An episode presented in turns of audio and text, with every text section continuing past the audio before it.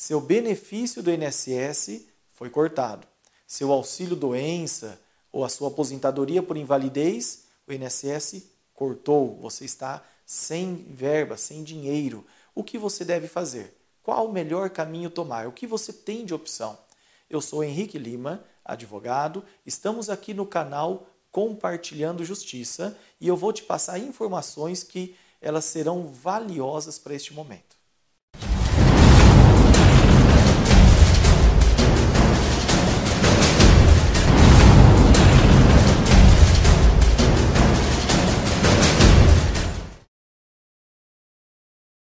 Pois bem, cortado o benefício do INSS. Eu tenho um vídeo anterior onde eu falo sobre as dicas de quando você vai à perícia do INSS. Você foi lá fazer uma perícia, seja um pedido inicial de auxílio-doença, um pedido de prorrogação, um novo benefício, um recurso administrativo, ou mesmo você caiu no pente fino, né? E o INSS te chamou e parou de pagar você eu tenho um vídeo onde eu falo aquilo que eu entendo que é relevante para esse momento. Você viu o vídeo, cumpriu aquelas informações, aceitou as dicas, pôs em prática, mas ainda assim o perito não foi favorável. E você parou de receber o benefício. O que você deve fazer? Vamos olhar com carinho essas opções que eu costumo falar para os meus clientes. E eu sei pela repercussão que tem, pelos pedidos de consulta, pelos e-mails que recebo, pelos WhatsApp, que são informações que costumam dar certo, tá? Então, eu vou dizer para você que, em regra, né, existem três caminhos. Três caminhos. Recurso administrativo é uma opção. Um novo benefício, você entrar com um novo pedido no INSS ou um processo judicial. Vamos avaliar um pouquinho como é cada uma dessas situações? Recurso administrativo. Primeiro, tome cuidado. A partir do momento que o INSS te deu a resposta negativa, ou seja, que ele vai cortar o seu benefício, que isso é, você recebe no momento da perícia, você tem 30 dias para entrar com esse recurso, tá? 30 dias. Não, não passe, não perca esse prazo, tá? Importante. As pessoas perguntam muito o que nesse recurso? Doutor, demora muito? Quanto tempo o INSS vai demorar para responder para mim? É muito difícil essa resposta. Por quê? Num estado pode estar rápido, numa cidade pode estar rápido, na outra pode estar demorando, a gente nunca sabe. Mas eu vou dizer uma média do que a gente costuma ver, porque eu atendo clientes em vários lugares né, do Brasil, e a gente vê, em média, quatro a oito meses. Já vi demorar um ano e meio uma loucura. Mas quatro a oito meses eu vejo que resolve a maioria das questões.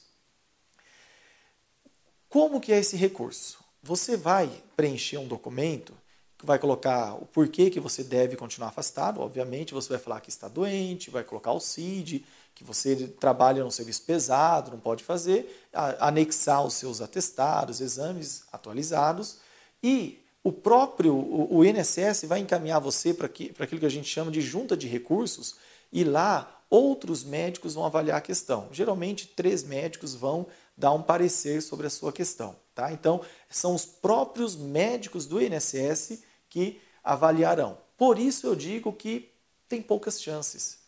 Tem casos em que o recurso administrativo no próprio INSS tem um resultado fenomenal, fantástico. Por exemplo, em caso de aposentadoria rural, onde a gente vai discutir a documentação, numa questão de pensão por morte, onde a gente vai discutir se, por exemplo, união estável, se foi provada a união estável ou não, a dependência ou não, eu digo que costuma ter um resultado melhor. Agora, em questões de auxílio-doença, quando são cortados, eu não vejo tanta efetividade, mas é um caminho que existe. Se der certo, essa é uma vantagem. Né? Se você conseguiu que, que o INSS aceite o seu recurso, você vai receber os retroativos. Isso é bom, demorou oito meses, né? Daí o INSS, a junta reconhece que você tem a incapacidade, o laudo está falando isso, os exames, eles vão pagar para você o que ficou atrasado, o retroativo, o que você deixou de receber desde quando foi cortado. E isso é bastante interessante. Você não precisa de advogado para fazer isso, é um recurso administrativo. Né? É claro que fundamentar isso da maneira correta é muito importante. É fundamental fundamentar, é muito importante. Então, fique atento a isso. Não é obrigado advogado, mas se você tiver condição de alguém te orientar na, no preenchimento, isso é valioso, tá bom? Então, esse que nós falamos é o recurso administrativo, tá? Agora, tem pessoas que fazem a seguinte opção: puxa vida, o recurso vai demorar muito, eu não sei se vai dar certo, tem muita urgência.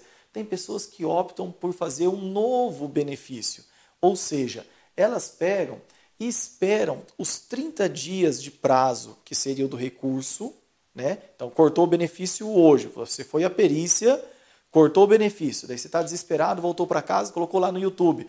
O que fazer ao ser cortado o benefício do INSS? Daí apareceu lá o doutor Henrique na sua tela. Então eu vou dizer: cortou hoje, nesses primeiros 30 dias você pode fazer o recurso, que nós falamos antes, ou espera passar esses 30 dias e faça um novo pedido de auxílio doença, tá? Um novo pedido. O que que acontece? A resposta é mais rápida. Você vai ligar no 135 fazendo um novo pedido, tem lugares que marcam a perícia para um mês, dois meses, né? Então é mais rápida a resposta né, do que esperar o recurso.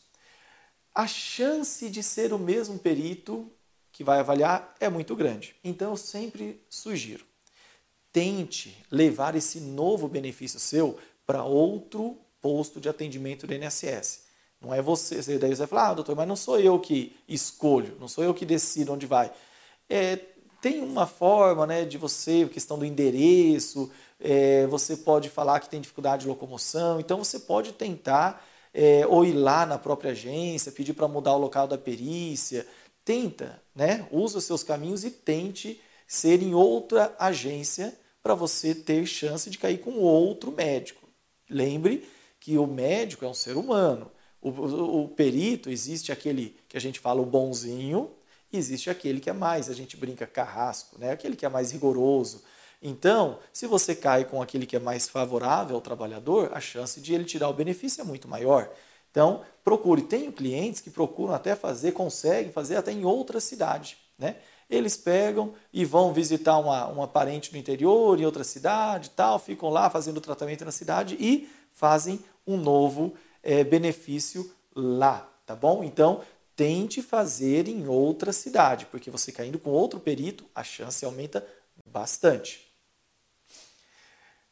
Problema: você não vai receber o atrasado. Então, você demorou lá os 30 dias para fazer um novo benefício. Demorou 40 dias. Ligou no 135, agendou e lá na frente foi aprovado na perícia. Caiu com outro perito, com outro médico. Ele foi gente boa, ele olhou seus exames, ele conversou, foi outro, você saiu radiante da perícia.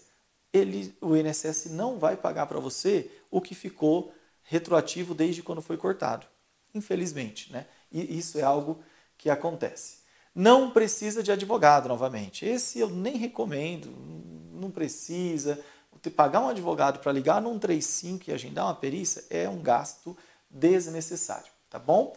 Então nós temos essas situações. Agora nós vamos para o, terceira, o terceiro caminho, que muitos acabam optando, né? eu como advogado acabo sendo bastante buscado por isso. É, você com certeza na sociedade tem algum advogado que faz esse atendimento. A OAB geralmente tem a Comissão de Direito Previdenciário que pode indicar alguém. A Defensoria Pública da União ou dos Estados pode entrar para você com essa ação também. Vamos ver, processo judicial. Problema do processo. Doutor, quanto tempo vai demorar? Quanto tempo? Eu falei, isso aí é difícil, né? A gente dizer, mas demora, vai depender também de uma questão que é se o advogado vai entrar mais rápido ou não com a ação. O que eu quero dizer? Você foi lá no advogado, assinou a procuração, o contrato, declaração de pobreza, dependendo do caso, levou todos os documentos, tem gente que assina e não volta com os documentos e fala: ah, cadê meu processo? A pessoa não trouxe o que você pediu, né? então não dá para você entrar com o processo. Mas levou tudo. E tem advogado que demora, às vezes o advogado está com pouco serviço naqueles dias, ele entra na semana seguinte. Tem advogado que demora um mês, tem advogado que demora seis meses, outros até que esquecem. Então, você tome muito cuidado se está demorando, às vezes não é culpa da justiça, é que ainda não foi distribuída a ação. Como que sabe se foi distribuído ou não? A dica que eu falo para as pessoas é: pede o número do processo. Se foi, se entrou com processo, tem número, tem um númerozinho oficial. Então, é, o que que fala, que eu costumo falar que demora o processo? Dois a oito anos. Isso é difícil de afirmar, tá? Mas eu coloquei esse prazo aqui porque eu falei, eu tenho que dar alguma informação. Falar aqui que não tem prazo, todo mundo sabe. Eu já vi processo demorar até menos de dois anos, mas em média, quando um processo demora dois anos, eu falo, pô, processo rápido, foi bacana, foi jóia, ali no juizado federal. Então, acontece isso, dois, três anos, é muito comum em juizado federal. Tem casos que até passam os oito, os oito anos, né? Você, por exemplo, entrou com uma ação na Justiça Estadual falando que o seu auxílio-doença é por acidente de trabalho, você teve uma doença do trabalho ocupacional, problema no, de tendinite, bursite, e o INSS vai entrando com recurso e chega até o STJ. Pode demorar oito anos, tá? Infelizmente é assim. Mas dois, três, quatro anos é bem comum terminar nesse prazo o processo, ok? Vantagem: recebe os atrasados. Então, no final do processo, normalmente, tá? Tudo que eu estou falando aqui é o que eu vejo na prática, né? no dia a dia, mas normalmente paga-se os atrasados. Já vi juiz falando paga-se os atrasados a partir do momento da perícia médica. É, está errado, a gente recorre contra isso. Mas o normal é que pague todas as parcelas retroativas. O que é o atrasado? É o retroativo desde quando foi cortado o benefício. Ok? Se você não teve o benefício cortado, mas já teve ele negado logo de cara, foi indeferido, nem começou a receber, então tem juiz que nesse caso fala: olha, como não é uma situação em que concedeu e cortou, apenas foi indeferido logo de, de plano, né, de, de, de início, então tem juiz que nesses casos acaba mandando pagar a partir da perícia. Ok? Vamos ver aqui.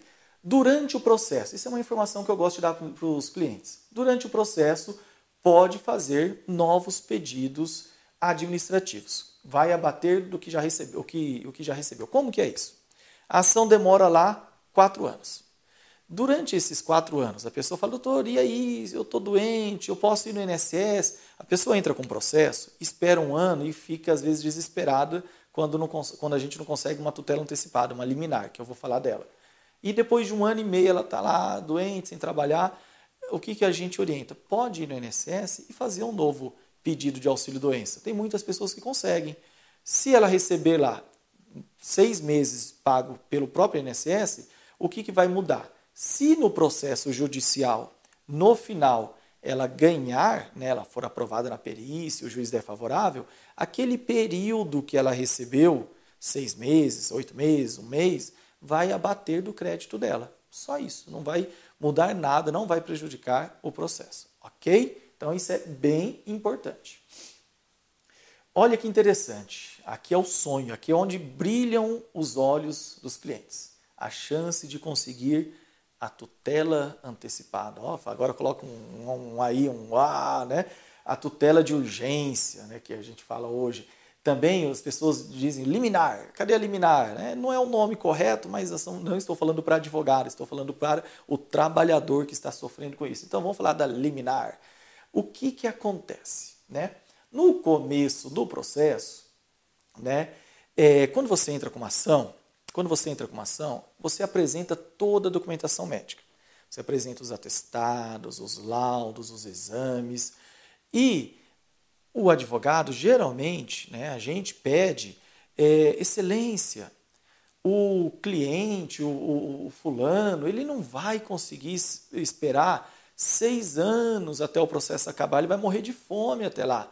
Ele está desempregado, ele foi, ele voltou para a empresa e o médico, né, o que faz a, o exame de retorno ao trabalho, o médico do trabalho, exame de retorno ao trabalho, não é exame admissional, e nem o demissional, é o de retorno, quando a pessoa sai do INSS e volta. Esse médico nem aceitou ele na empresa. E ele está lá, o INSS nega, o que, que ele faz? Excelência, ele precisa do dinheiro. E a pessoa apresenta exames atuais, atestados, declaração de que está fazendo fisioterapia, é, receitas, ele prova que ele está realmente tratando. Numa situação dessa, por que, que a gente fala que a tutela é antecipada? Que, que quer dizer isso? Suponhamos que o processo demore oito anos, né? seis anos. Então você entrou aqui e vai receber aqui. Né? Entrou aqui, vai receber aqui. O que, que é antecipar? Aquilo que você receber só no final, o juiz pode pegar e falar, ó, logo no começo você já vai passar a receber. Então, algo que ia demorar é, cinco anos, você vai receber no começo. Por isso que fala tutela antecipada. Né? Você vai começar a receber. Isso é o sonho dos clientes. Por que, que eu digo sonho? Né? É, ah, eu vou, eu vou voltar aqui uma. Por quê? Olha que interessante. Às vezes, o juiz dá isso no começo do processo. É, tem situação que consegue. Às vezes o juiz não dá, daí a gente entra com recurso e ganha no tribunal. E a pessoa começa a receber. Mas tem casos em que o juiz fala: olha, eu vou esperar o resultado da perícia, e daí eu vou avaliar se eu vou dar ou não esse, essa tutela de espada. Daí vem a perícia e fala: é, Fulano tem capacidade total e temporária que é, é o caso de auxílio-doença, total e temporária, para o trabalho. Nesse caso, é, o juiz, às vezes, ele não deu no começo do processo, mas quando chega na sentença, na hora dele decidir, ele fala: condena o INSS a pagar o auxílio-doença para o, o, autor da ação e, é, determine, e, e concedo, a, a, defiro a tutela antecipada, determino que inicie o pagamento em 45 dias, sob pena de multa tal. Daí você me fala, mas doutor, se ele já deu a sentença, por que, que ele está dando a tutela antecipada? Já ganhou mesmo?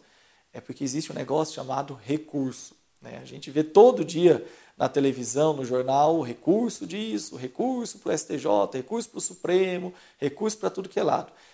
Quando o juiz dá a sentença, não quer dizer que o processo vai acabar. Porque o INSS pode entrar com recurso, ou você, se você perdeu a ação, pode entrar com recurso e esse processo que demorou até a sentença três anos pode demorar mais cinco por causa dos recursos. Por isso que é útil, às vezes, o juiz dar na sentença essa antecipação de tutela. Ok? Se conseguir eliminar, não precisa mais perícia no INSS. Por isso que eu digo que brilham os olhos. Às vezes o cliente, a gente entra com processo, o juiz defere a tutela antecipada, ou o juiz fala não, a gente entra com recurso e o tribunal fala sim, e o INSS passa a pagar. Aquele drama de que ah, o processo vai demorar oito anos, cinco anos, aquele terror, vira, vira bênção, a gente fala. Por quê? Porque essa demora, vai, quanto mais demorar ali, se o INSS ficar entrando com um milhão de recursos, problema dele porque ele vai ter que ficar pagando você. Enquanto o juiz não der outra ordem falando para parar de pagar, você vai ficar recebendo a tutela antecipada, liminar o benefício, o auxílio doença até acabar o processo. Você não vai mais ter que ir no INSS fazer perícia, porque as pessoas falam, ah, mas e a perícia? Não, você saiu da esfera administrativa, que é o INSS, você está no judicial e você vai ficar recebendo aquilo ali. Se, por exemplo, o seu caso é um caso que a gente fala de B91, que é auxílio doença por acidente de trabalho, quando a pessoa sofre um acidente típico, quebra o braço, ou um acidente, uma doença ocupacional de tanto trabalhar, foi desenvolvendo uma LER. Então, nesse caso, a pessoa ainda vai ter direito a ficar depositando o fundo de garantia dela, que é algo bem valioso. Sem contar que no caso do, do B91, do auxílio doença por acidente de trabalho, ele ainda tem um ano de estabilidade o dia que voltar a trabalhar. Então, isso é bem interessante. Então, não precisa, no caso da liminar, da tutela antecipada, voltar a fazer perícia no INSS. Isso é ótimo, principalmente em questões de depressão, síndrome de Burnout, síndrome do pânico, que a pessoa fica desesperada quando fica sabendo que tem que ir ao INSS. Vamos lá para mais uma. O processo demora. Ah, isso é importante. Ainda bem que eu lembrei de colocar, mas não se esqueça dele. Vá aguardando atestados, laudos, etc. Não abandone o tratamento. O que, que acontece? A pessoa pega e começa uma ação na justiça. Né? Ela está lá, entra com processo, tem aquela conversa com o advogado, mas um ano, dois anos, três anos, só quem lembra do processo algumas vezes, né? não sempre, Não, não estou generalizando, né? Então, assim, é, às vezes, quem lembra mais do processo é o advogado, porque tem prazos, tem recurso, tem impugnação, tem manifestação, tem contestação, tem tudo que é coisa para fazer. E daí o que, que acontece? É, a pessoa está lá na casa dela, fazendo às vezes até algum bico tal, e ela pega e para de fazer o tratamento. Ela fala, ah, eu já acostumei com a dor, eu, eu não consigo trabalhar, mas demora muito para marcar é, perícia, perícia não, consulta, demora muito para fazer exame, demora, o SUS não tem, começa a reclamar e a pessoa meio que abandona. Qual que é o problema disso? Vai chegar um momento que o seu advogado vai ligar e falar, ô fulano, lembra de mim? Ou a secretária dele, né? Lembra de mim? Então, aquela história do doutor tal, vai ter, o juiz marcou uma perícia no seu processo. O senhor vai, dia tal, o senhor vai lá no endereço, leva tudo que o senhor tem de exames e laudos. Aí ele fala: Ah, não tenho nada. O que for um pouquinho mais cuidadoso faz assim: ele pega os documentos médicos antigos, ele vai lá um mês antes da perícia, renova os exames, pega um atestado e vai à perícia. Esse está menos mal. Só que tem uns né, que nem levam esses exames atualizados. Vão lá só com o que ele tinha de três anos passados, três anos atrás. O que, que eu quero dizer? Existe uma brecha, um buraco entre a data que você entrou com o processo até a data em que você vai ter a perícia. O perito chega lá e fala: Ah, tá, e o senhor está doente? Oh, doutor, sinto dor, não consigo trabalhar, tal. Cadê os exames? Daí a pessoa só tem coisa muito antiga. Daí o que, que os médicos às vezes falam? Doutor, Henrique, quando a pessoa sente dor, ela trata. Se ela está sentindo dor, se ela realmente não consegue, ela, ela enfrenta sol e chuva, ela vai atrás de consulta, ela vai atrás de exame. Então, é você provar que durante o processo você continuou o tratamento, continuou fazendo exame, se é algo que o médico já disse para você que não tem cura, que é algo crônico, então coloca na sua agenda para anota na folhinha duas vezes por ano, três vezes por ano, vai lá e renova os exames, pega um atestado, tenha o cuidado para quando chegar a perícia você é, estar assim com uma documentação que vai te dar um alicerce, ok? Isso aumenta muito as chances de você ter resultado favorável, ok? Então não abandone o tratamento, por favor. Eu ainda coloquei aqui para vocês o cuidado com a perícia judicial. Eu digo que é o momento mais importante do processo. É nesse momento que o perito vai avaliar você, e vai escrever, aqui a gente fala um laudo pericial, e vai mandar para o juiz. E o juiz, geralmente, ele julga, esse é 95% das, dos casos, ele julga de acordo com o resultado desse laudo. Você apresenta os seus documentos médicos, seus exames, o INSS dele, mas se o laudo é bom para você, a chance de ganhar é muito grande. Se o laudo é ruim para você, a chance de você não ter o resultado que você espera também é muito grande. Então tome cuidado com esse momento na perícia. E peça orientação ao seu advogado antes da perícia. É importante você falar, doutor, eu tenho perícia, posso ir para a gente conversar? E ele vai te falar, fala, olha, o INSS alegou isso, é, nós entramos argumentando tais fatores, dizer, por exemplo, como era a sua rotina de trabalho, tem situações que é importante. Se você pretende um nexo de causalidade você pretende provar que o trabalho é que causou a sua doença, é muito importante você descrever como era a sua rotina. Se você não pretende esse, esse nexo, que é um auxílio-doença comum, aquele auxílio-doença código 31, não precisa falar. Então, conversa com o seu advogado, ele vai te dar algumas dicas que isso são importantes. Se você preferir, eu tenho um vídeo também onde eu trato da questão das dicas para perícia é, no INSS, mas que pode também ser usada para perícia médica judicial, ok?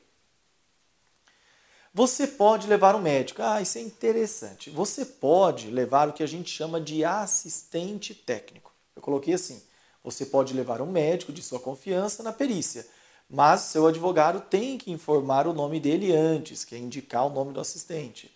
O que que eu coloquei um valor aqui pelo amor de Deus, é uma estimativa, é o que eu vejo na prática. Aqui você percebeu nesses, nessas informações que eu estou falando que a gente vive no dia a dia, no escritório, na luta defendendo os nossos clientes.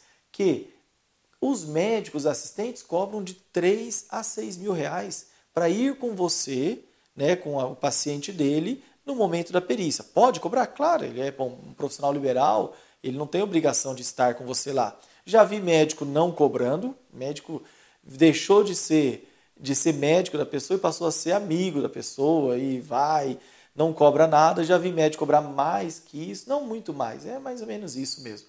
Tá? 3 a 6 mil eu percebo que os médicos cobram antecipado para ir na perícia e cuidado. É muito importante que após a perícia, após o momento daquela perícia, esse médico, seu assistente, forneça em até 10 dias é, a gente chama de laudo complementar. Ele vai fazer o laudo, ele respondendo as perguntas do juiz, as suas perguntas e a pergunta do INSS, para que o juiz tenha o laudo do médico dele, do próprio juiz, o médico oficial, vamos dizer assim, e você apresente o seu é, laudo pericial complementar.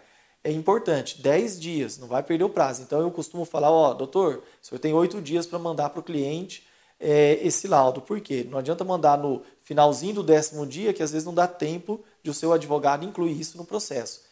Fique atento. Vale. Tem casos. Quer dizer que se não levar médico vai perder? Se levar vai ganhar? Não tem nada a ver. Já vi muita gente levando um assistente técnico e não ganhando, não levando e não ganhando, levando e ganhando, não levando e ganhando. Então, assim, é mais assim, tem, é caso a caso. Tem pessoas que têm condição financeira e querem levar, se sentem mais seguras. Eu recomendo assim, quando eu atendo o cliente, falo, olha, você tem condição? Se o cliente falar, tenho, eu falo leve. Por quê? É gostoso ter aquela sensação, quando a gente é advogado e, está lá lutando por um, por um direito, aquela sensação de que nós fizemos tudo que era possível. Sabe? Ainda que eventualmente não deu um resultado favorável no processo, mas você ter a consciência tranquila que você fez tudo que você podia, você fez o seu melhor, levou assistente, impugnou o laudo do, do médico do juiz. Então, isso é muito bom. Então, se você tem condição, leva o seu assistente. Tá bom?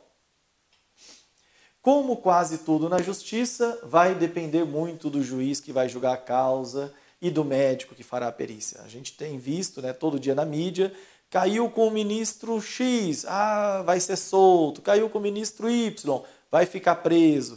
Nas ações de previdência é meio parecido. Tem juízes que são muito rigorosos, né? E tem juízes que são mais maleáveis, são mais, vou falar assim, sensíveis, mais humanos para o lado do trabalhador. Então, é, o, juiz que vai julgar tem um peso muito grande e o perito.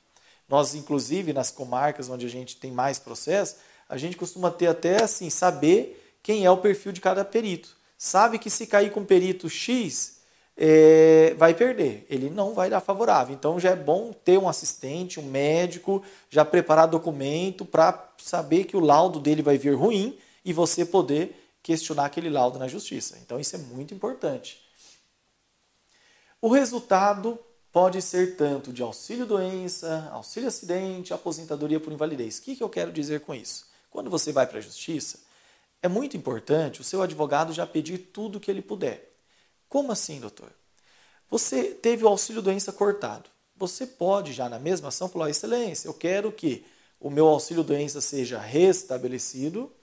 Se a perícia falar que a invalidez é permanente total, que ele seja transformada em aposentadoria por invalidez, ou se é um caso que a pessoa sofreu um acidente, qualquer acidente, jogando bola, caiu de moto e ficou com uma sequela, então eu quero que, se o laudo do médico disser que é invalidez parcial, eu quero que seja concedido o auxílio acidente, porque tem três benefícios, tá? Então é muito importante que o advogado já peça. Eu já vi advogados entrando e pedindo apenas o auxílio doença. Daí vem a perícia, aquela que a gente fala maravilhosa, perícia deu assim uma situação, reconheceu o que realmente a pessoa tem, né?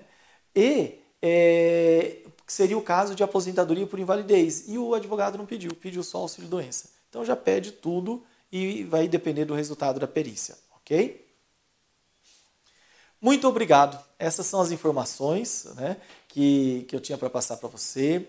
Espero que tenha sido claro. Eu procurei aqui falar de uma maneira como eu falo para os clientes, assim, um bate-papo, não é um aprofundamento na Lei 8.213, no regulamento, no, decreto 3.048, não é nada disso. É falar na prática como funciona. Cortou o benefício, o que você tem que fazer. Gravarei também outros vídeos com outros temas. As pessoas me perguntam muito, eu atendo bastante questão de servidor público com dúvidas, é, bastante questão é, relacionada a consumidor, a problemas com acidente de trânsito tem demais, as ruas muito esburacadas, é muita gente que sofre acidente, motoqueiro que acaba sendo fechado por carro, então tem vários desdobramentos. Então se inscreva em nosso canal, compartilhando justiça. E se quiser informações por escrito, eu tenho um site, o meu pessoal, não é do meu escritório de advocacia, é um site pessoal que eu tenho interesse apenas em passar informação.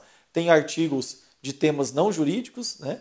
E tem artigos é, jurídicos sobre vários assuntos. Eu só não advogo na área criminal, mas nas outras a gente tem uma experiência já. Então se inscreva no canal Compartilhando Justiça e acesse a nossa página henriquelima.com.br. Muito obrigado pela atenção.